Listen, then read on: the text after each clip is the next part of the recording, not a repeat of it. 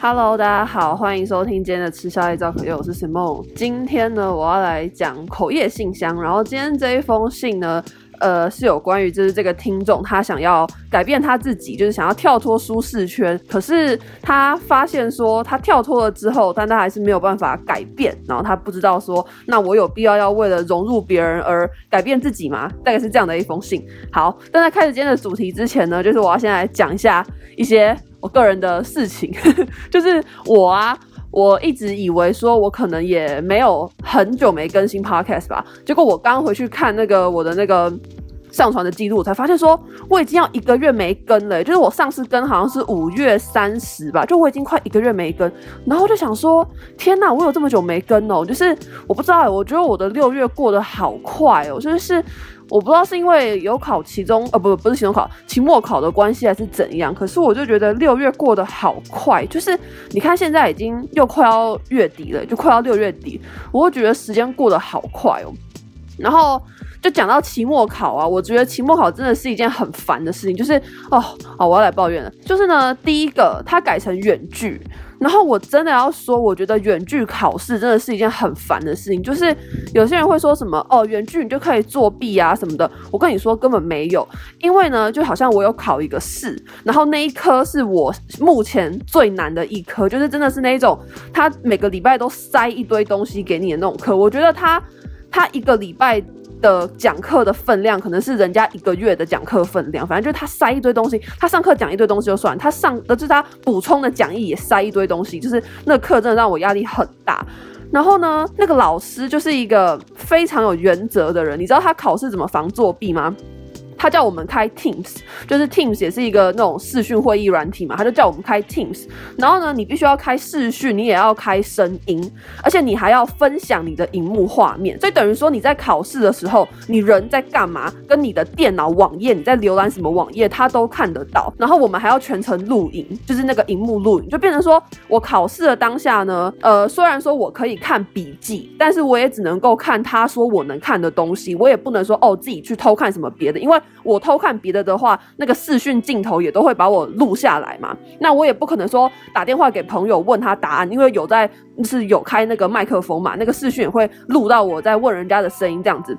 那我也没有办法说上网乱查，因为。就上网乱查的话，我的荧幕都会被录下来，老师会看到我乱查这样子。但这些都不是我想抱怨的理由，因为本来就不应该作弊。我想抱怨的理由是，我觉得这是就是超烦，你知道？因为就我考个试，然后我还要在那边测试我的电脑什么荧幕共享可不可以？而且就是那个 Teams 啊，那个 Teams 真的很怪，就是有些人就是可以荧幕共享，然后有些人就是不行，什么什么的，我也不知道。然后反正我就觉得真的很烦。而且最烦的就是交卷，因为那个老师啊，他的交卷方式是我们必须要先在 Teams 的会议里面开一个档案，然后我们档案做完之后，再把那个档案下载下来，交到他指定的作业区。可是，就你们知道，考试就是是一个分秒必争的一个事情嘛。像他的考卷啊，就是都是出那种超级多。我已经两次考试都没写完，我上次期中考也没写完，然后我这次期末也没写完，很多人也都跟我一样都没写完，然后就变成说。他的交卷时间是十二点，可是我可能十一点五十三分我就不能写，因为我如果再写的话，我就会来不及把那个档案下载下来，然后我会来不及上传到他指定要的地方，这样子，那我就等于是没有交卷嘛，这个又更惨，这样，所以就导致说我有些题目写不完，然后我连猜的时间都没有，你知道吗？我就觉得很哦，然后就觉得很烦，就是我不知道哎，我觉得远距就是会衍生很多那种什么网路啊，然后那种什么交卷什么无为不为的这种问题，而且我讲真的，他题目真的出爆干难，因为。他知道说我们都会看笔记，他也让我们看笔记，所以他出的题目都是那种你 open book 也找不到答案的那种题目，就更难了。我还宁愿他让我去学校考，你知道吗？因为他去学校考的话，他就会出那种还可以用背的的那种东西，你知道，而且他就会出选择题。像他这次考试出了八题，然后没有一题是选择题，我就想说，我真的是 k 笑，我真的是写的压力超大。我自己回去看我那个就是视讯拍的那个影片，我整个就是脸的整个是。真的要撅在一起，我压力真的超大。好，但反正就是我这一科就还是考完了。可是说真的，我也不知道我会不会过，因为我每次都会把事情想得很糟，就是每次一考完试，我都会觉得说，哦，我一定会很糟，我一定会被当什么什么的这样子，然后我就会一直去查说这个老师会不会当人什么什么的这样。但是其实可能有的时候事情也没有那么糟，只是我就会很习惯性的往一个不好的方向去想。反正我觉得希望老师真的不要当我，因为我这一科真的是付出了很多很多时间，就是那个笔记真的是抄了一大堆。然后我这一次为了要考试，我那个讲义也是印超厚，就整理很多东西。然后我每堂课都全勤，然后他上课要点我回答问题，我也都回答得很好，就。就是你知道那那个老师是一个，他上课会随机点人回答问题，然后如果你回答的没有达到他心目中的那么完整，他就会再继续问下去，而且是会那种把你问到死的那种，你知道吗？就很可怕。但是他点我回答的时候，我都是我讲完一次他就 OK，所以代表说我的答案他是接受的，这样，所以我就很希望就是他真的不要当我，然后压力真的超大，就是被这一科搞到压力很大。好了，大概就是这样哦。然后还有第二件期末考想抱怨的事情，就是呢。我觉得很多老师真的是很烦，就是明明期末考就是只有一个礼拜，可是他们就会把期末考往前挪一到两个礼拜，然后他们都会说什么哦，我们往前挪啊，就是让同学有比较多的时间可以准备这样子，可是。就是那样，等于我要考两三个礼拜的期末考，欸，诶，就是我就想说，我几乎整个月都在考试，真的很累。我想说，你们为什么不能就是给我统一在同一个礼拜考就好了，不要在那边把考试给我往前挪，因为你一往前挪，就等于我又有多了一个礼拜在弄，你知道吗？我就觉得说，我不喜欢那种一直把考试往前挪，我宁愿他就是全部给我塞在同一个礼拜，我也没差，不然那样就会搞得好像我整个月都在考期末考，我觉得超累。好了，大概就是这样，就是一些身为学生的小抱怨，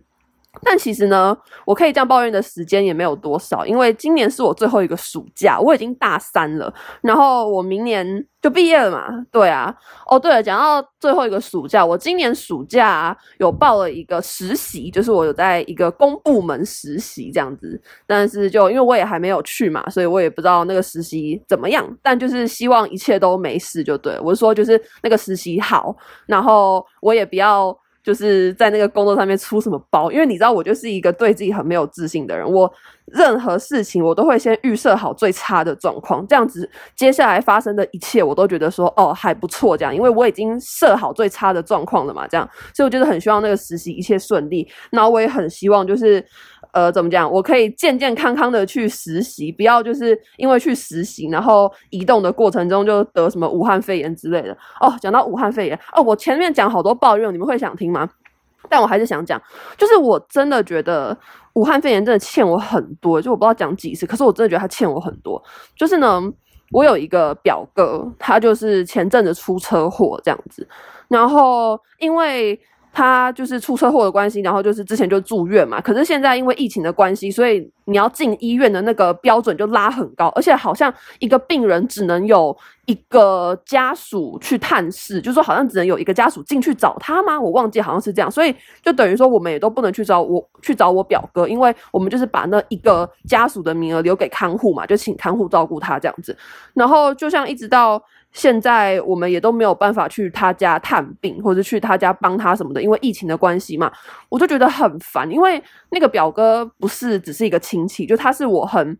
很常接触我家人，而且我也很喜欢他，他也帮我很多忙。就是他住在北部，所以基本上我每次回台北啊，那个行李大包小包都是他帮我搬，就他跟另外一个表哥去帮我搬这样子。然后我就常会觉得说，就是哦，我人虽然说在台北，可是我还有亲戚可以这样子帮助我。然后每次帮我搬完行李之后，我们就会去吃个饭啊，什么什么的。我就觉得说，就是怎么讲，我很感谢他们帮我做的这些事情，就让我好像虽然在其他地方，可是也没有那种很孤单的感觉这样。所以其实他。这次出车祸，我真的真的超难过，就是我是认真的难过，而且因为他受伤是有一点受伤到脑部，所以他现在就是呃怎么讲，他还在把他的记忆找回来中这样子，然后他就会呃他记得人，可是他会。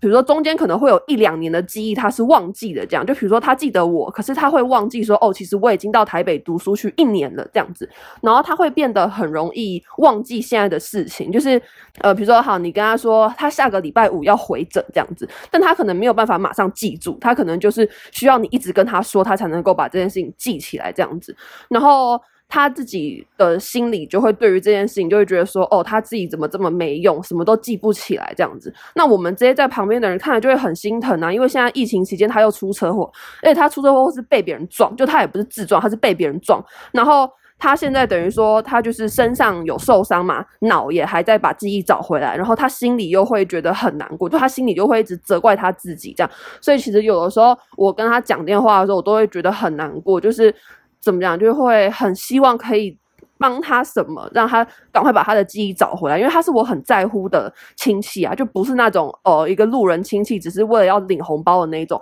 所以我就是真的很希望他的记忆可以赶快回来这样子。然后我就觉得说，如果今天不是武汉肺炎的话，我们就可以在他出车祸的第一时间去帮他，然后现在让他回家之后，我们也可以去探望他，去陪他聊聊天呢，让他心情好一点，或是。可以帮助他早点把记忆找回来，这样，所以我真的觉得干武汉肺炎真的欠我太多，觉得很生气耶，我真的快气死。好了，大概就是这样，就是一些我近期的生活小抱怨，还有嗯，我为什么会这么久没更新。好，那我们就是现在就进到今天的主题哦。我今天开头真的是讲超长了，好，那就进到今天的主题，就是关于这封信的内容。好，那这一位听众他叫做泡芙阿姨，那他的抱怨说呢。Hello，Simon，不知道这算不算抱怨？大概是不满意自己的所作所为吧。一个多月前去做了一件挑战自己的事，加入一个团体，但团体里的人全部都是异性。因为自己很不会跟异性相处，所以想跳脱舒适圈，改变自己。但在那个团体里快两个月了，我只认识几个人，跟几个人熟而已，其他人甚至都没有讲过话。很讨厌这种畏畏缩缩的自己，但我知道自己不是。可是遇到异性就会变得什么都不敢去做，待在那边也好不自在，没有想过离开这个团体，也不想离开，觉得这样算是一种逃避，而且也是因为喜欢这个团体才想挑战自己的。其实一直都知道自己这样很不行，但是今天带了一个好朋友去那个团体里，他刚好没事跟我一起去，没有要加入的意思。可是他一去呢，就跟团体里面的人都混得还不错，然后他这边有一个挂号说。这边的不错的意思是指他要走的时候，别人都会跟他说拜拜。好，那他要继续说。但如果今天是只有他自己一个人去那团体的时候呢，大家就不会跟他说拜拜。而且他刚刚加入团体的时候呢，大家都要等一两个礼拜才会跟他讲话。这样，可是那个朋友去的话呢，他只去两次，马上就跟大家有说有笑了，所以他就觉得说心里很难过，不知道该怎么办。那他也知道说，知道自己是很被动的，可是每个人的个性都不一样啊，真的有必要为了融入大家而改变自己成为主动的人吗？这样我是不是就不是原来的那个我了？然后最后他想跟我说的话，他说很喜欢你的抱怨，Spotify 的年度 Podcast 你也是我的第一名，每个礼拜必听你的抱怨。好，那以上是这一位听众想跟我说的话。那我先回你最后一句话，就是很谢谢你常听我的 Podcast，你居然听到。呃，我是你的第一名，我觉得超惊讶。就是你知道，我那个 Spotify 年度回顾那段期间呢，我收到很多听众都会私讯给我看，说就是我是你们的第一名什么的，然后就觉得说天呐，你们居然听我讲了这么久的话，我真的是超级感动又很感谢。好，那回到你的信的内容。其实我觉得我好像，哎，不能说好像，我就是有类似的经验，因为我是一个很不会跟别人社交的人。然后这件事情从我很小的时候就发现，就是我以前小的时候是合唱团的，那时候好像是我四五年级吧，就是我小学四五年级的时候，我去合唱团这样子，然后。那个合唱团的里面的人大部分都是五六年级的，所以其实我一刚去的时候，我就跟那里面的人没有什么话题聊，然后又加上我是一个很不会跟别人社交的人，就是我不知道要怎么去主动跟别人交朋友，或者说我觉得。我做这件事情好像最后都会搞得很尴尬，所以我在那个团体里面就是一直都没有朋友。然后后来是我们就是我们合唱团的这一个班跟另外一个班合并，就有点像那种 A 班跟 B 班，然后两个合并成 A B 班的那种概念，这样。反正就是我们班跟另外一个班合并之后，我才好不容易认识了一个朋友这样子。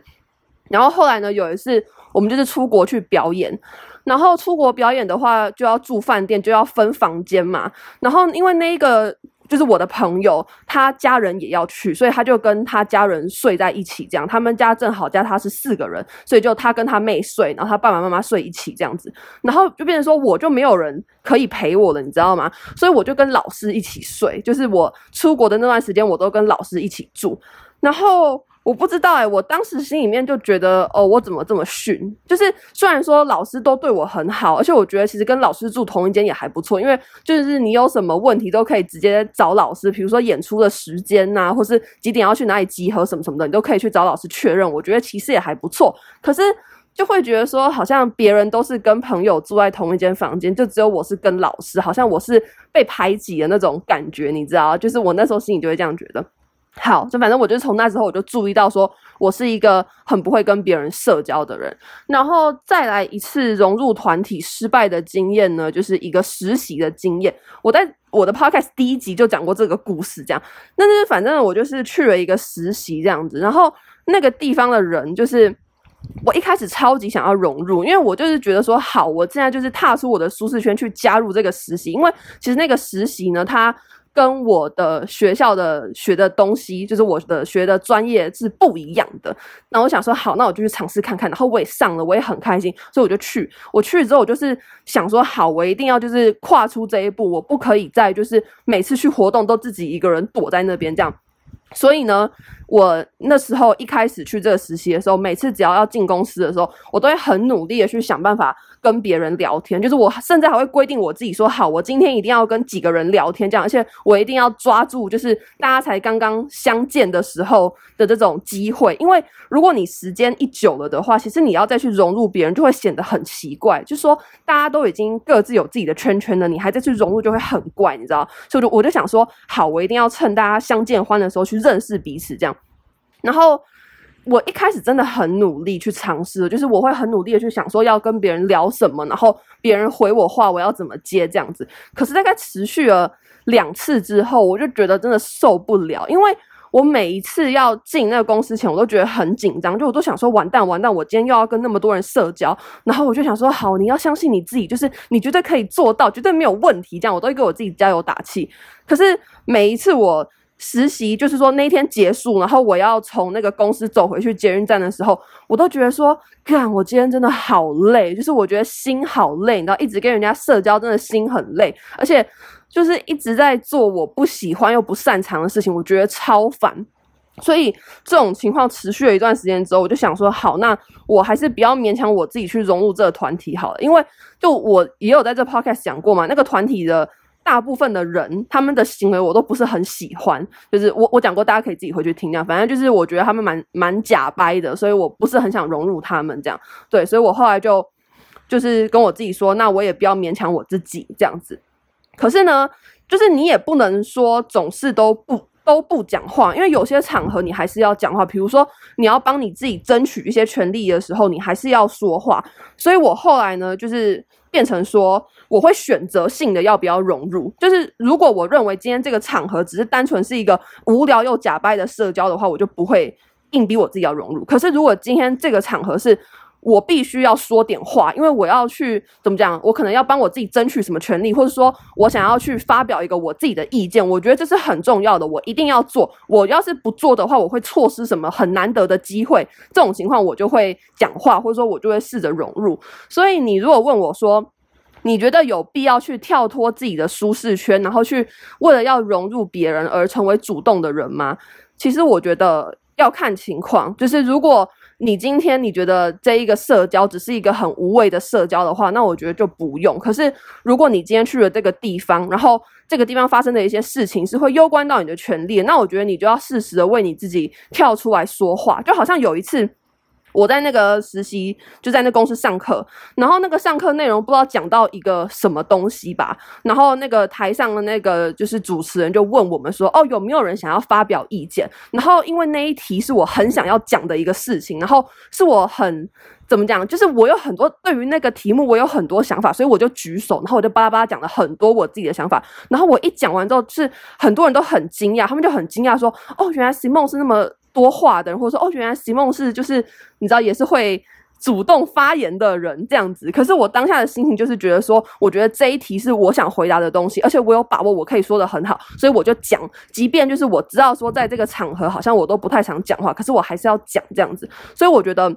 我现在的状况就是啊，我也跟你一样，就是我很不敢去跟别人聊天。我跟你讲，不要说什么异性，我连同性都没办法。就是我现在。遇到的每一个朋友啊，都是他们主动来找我，就都不是我主动去找人家聊天，都是他们主动来找我这样子。就是我也很感谢他们愿意主动来找我聊天，让我可以就是不不至于太孤单这样。但如果你问我说我想要改变这个状态嘛，我觉得不会，就是我还是会看场合，因为我真的觉得就是强迫自己去社交，真的是一件很困难的事情。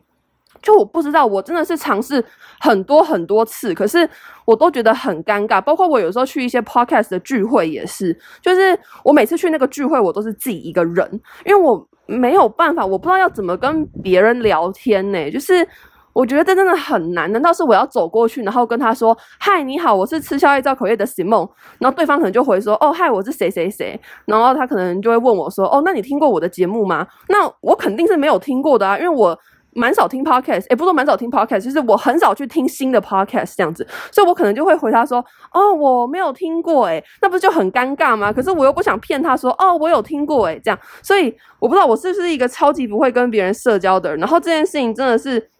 持续了非常非常多年，到现在也都还是。可是我现在的想法就是说，我觉得我不会强迫我自己去做这件事情。就如果我认为这场合没有什么意义的话，我不会强迫我自己去做这件事情。然后我也不觉得说，哦，你应该要多讲话，要在这个圈子建立人脉，什么什么鬼的。因为我觉得很多事情就是会很自然而然的发生。就好比说，呃，我前阵子在我的 IG 有宣传一件事情，就是。呃，First Story、KKBOX 和生动台北他们办了一个 Podcast 新手村，就是一个 Podcast 课程的一个活动，这样。然后我是里面其中的一个导师。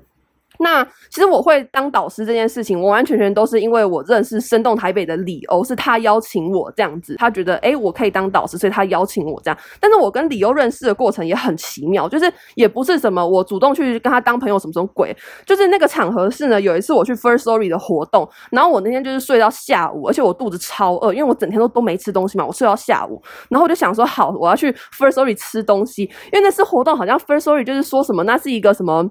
什么披萨趴嘛，反正就他们叫了很多披萨，然后就是想要邀请大家一边吃披萨一边听他们分享他们公司的新的功能什么的，就希望是一个很 chill 的场合这样。所以我就带着就是肚子很饿的想去吃披萨的心情去那个 Firstory 的那个活动。然后你们也知道，就是那场活动就是没有半个我认识的 podcaster 有趣，然后我又很不擅长跟别人聊天，所以我整场活动就是一个人在那边吃东西，真的就一个人在那边吃。然后一直到活动结束，我也都是一个人坐在。就是位置上吃东西就对了，然后那时候李欧就走过来，他就问我说：“哎，你也是 podcaster 吗？”就我想说，可能是我太边缘，你知道，边缘到就是他以为我可能是工作人员或什么的，所以我就跟他说：“哦，对啊，我是吃宵夜造口业的 simon。”然后他就说：“哎，你居然是 simon 哦，哦，我我知道你是谁这样。”然后我就超惊讶，我就说：“哦，真的假？你知道我是谁哦？”这样子。然后因为生动台北是我有听过节目的 podcast，所以我们那时候就有聊起来这样。然后也就是因为他，我就是认识了一个新朋友，这样就认识李欧这个新朋友，这样，所以我就觉得说，就是我觉得很多时候你跟人家认识朋友，其实这是一种很自然而然的过程。就是我现在会觉得说，我我不会想要强迫我自己去一定要跟，就是一定要跟谁社交，或者一定要融入什么团体，因为我觉得那种融入是很不舒服的。然后我会觉得说，这种关系呢，到后来也。不会是一个让我开心的关系，所以我现在都是抱着一个就是很随性的方式去融入。我不想要勉强我自己，我如果觉得不舒服，那我就不要去勉强我自己一定要融入这样子。对，但是我还是要再强调，就是我觉得当你遇到你的权利或是你的权益，你要去争取的时候，我觉得你就还是要讲话。就如果你今天呢，你不讲话的话，你的权利就会受损，或者说你如果不讲话的话，你心里就会觉得说，哦，可是我有很多想法想要讲，那我觉得你就要挺身而出，就是你就要把你要说的话讲出来，或是你就要去成为那个主动的人，无论是主动发言的人，或是主动去跟别人交朋友的人，这样子，嗯。所以这就是我想要跟你说的话，但其实我觉得我自己也不是一个很成功的人，因为我真的超级不会跟别人社交，我真的超级不会。我就很羡慕那种有的时候有人自我介绍，他们都会说什么什么哦，我的兴趣是认识新朋友。我跟你说，我超羡慕这种人，我都很想问他说，你到底是怎么认识新朋友的？因为我真的没办法，就我以前是会焦虑到。比如说，好，我到一个地方，然后那个地方全部都是我不认识的人，然后那些我不认识的人呢，都在一坨一坨的聊天，可是就我一个人落单，我会焦虑到跑去厕所躲起来，就是躲在厕所划手机，然后划到可能时间到了之后，我才会进去那个会场这样子。就我真的是一个超级不会跟别人社交的人。然后我也没有想勉强我自己啦，我觉得就是这样。但是就是你要记得，如果当今天这个场合是你要争取什么东西，或是你有什么话你很想说的话，我觉得你还是要勇敢的举手去说你想说的话。那其他那一些很怎么讲，就是没有什么意义的社交场合，我觉得你就不要勉强你自己，因为我觉得你勉强你自己，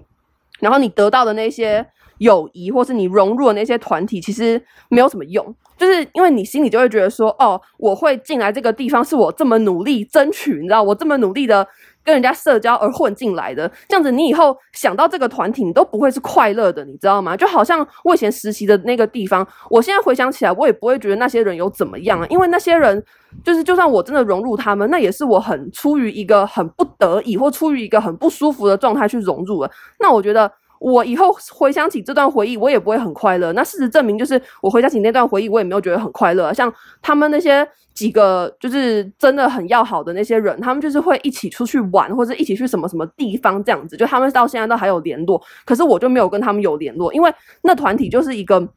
我曾经刻意要去融入，可是我失败的一个地方。那我觉得刻意得来的这种，你知道，关系是不会快乐的，所以我觉得你不用。特别为了融入别人去改变你自己，可是你一定要记得，当你遇到了一些你不讲就不行的时候，你一定要讲，一定要勇敢。就是我觉得这是一件，嗯，我现在的状态这样子。然后我也是那种谁敢欺负我，我一定会很勇敢说的人。我不会因为我自己害羞的个性，我就哦不讲这件事情，然后眼睁睁的看着我自己或是看着我在乎的人被欺负这样子。好，这是我今天想跟你说的话。我真的不知道我讲的好不好，完蛋！我每次录音录到最后都会怀疑我自己，因为就是你知道吗？我自己一个人现在就是在房间这样子有点克难的录音，然后外面还下雨，我希望收音不要把雨声收进去。但我就是每次都是在一个这种你知道小克难的环境，自己一个人在那边讲话，然后我就想说，就是我我回答的真的好吗？我真的很怕，就是就是听到的人会不会觉得我讲的很差什么的？但是就是希望你不会这样觉得。好。那今天的节目就到这边哦，然后最后我要说，就是我最近想要开直播，在我的 IG，我的 IG 叫做吃宵夜造口业 Eating and Gossiping。那直播的时间呢，我目前是暂定七月二号星期五晚上九点，我会在 IG 开直播。然后直播的主题呢，我目前是很想要聊，就是关于收过屌照的经验这件事情，因为呢，我一直觉得每一个人一生中应该都收过屌照吧。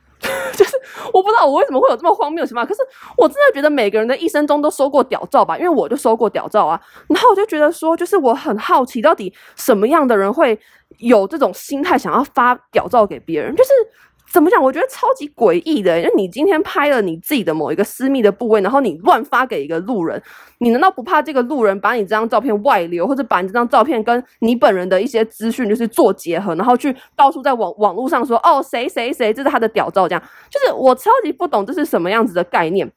而且我最近就是滑到一篇文了，反正大家就是说，就是有一个可能是网红还是 YouTuber 吗？反正就是一个女生，她是一个公众人物，这样，她就是开直播。然后现在直播不是有一个功能，是你可以邀请别人一起上线吗？所以她就是说，哦，粉丝可以来跟我一起直播这样子。然后她就邀了一个粉丝进来，就那粉丝一进来呢，就直播他的屌，就拍他的屌。然后那个直播主就是那个公众人物，那个开播的那个女生就吓到，就赶快把那个人就是。移除什么什么的，然后后来他朋友就是一直安慰他、安抚他，然后去谴责那个漏掉的人。然后我看到这个文的时候，我就想想说，What the fuck？就是现在的人是怎么样，随意传屌照给别人就已经够荒谬、够过分了。然后你现在还要乱入别人的直播漏掉，我觉得超扯的。所以我就是。很想聊这件事情，然后还有聊我收过屌照的经验这样子，因为我也是在一个很莫名其妙的情况下收到屌照，而且我那时候年纪超小，我整个吓死。好好，好，不要讲太多，就是如果你对这个主题有兴趣的话，你可以来我的直播，但我应该也不会只聊屌照，我可能还会聊一些就是关于我的直播的这个命名，就是我帮我的直播取了一个名字，叫做“打开视窗说坏话”。视窗就是那个电脑分页的那个视窗啊，坏话就是坏话嘛。对，我就可能会跟大家聊一下我为什么会叫这个名字。还要聊一些我疫情期间的心情的转换啊，或者我疫情期间都在干嘛啊，这样子。对，就是大家如果想听我直播的话，可以来。然后还有就是，如果你们对我刚刚讲到的那个 podcast 课程的话，你也可以去我的主页看。虽然刚刚那样好像是在夜配，可是我讲那个故事的用意不是为了夜配。但就如果你有兴趣的话，你可以来。就是我是里面其中一个导师。然后，如果大家对于做 podcast 有兴趣，或是你已经在做 podcast，可是你就是觉得说你对你的 podcast 好像还有很多疑问，或是有很多你觉得不是很确定，你想要找人帮忙的地方的话，你都可以来那个上课这样子。对，好了好了，就是这样。那希望大家会喜欢这一集，然后再次说，就是真的很希望大家疫情期间的时候都平平安安的。我真的觉得，就是疫情期间呢、啊，不是只要说防武汉肺炎而已，就我们应该还要防，就是你身体上所有的疾病，比如说好，你就是要顾好你的个人清洁，你不要在疫情这段时间还要呃生病，什么牙齿痛啊、哪里痛啊什么什么的。因为你看，你如果在疫情期间你牙齿痛。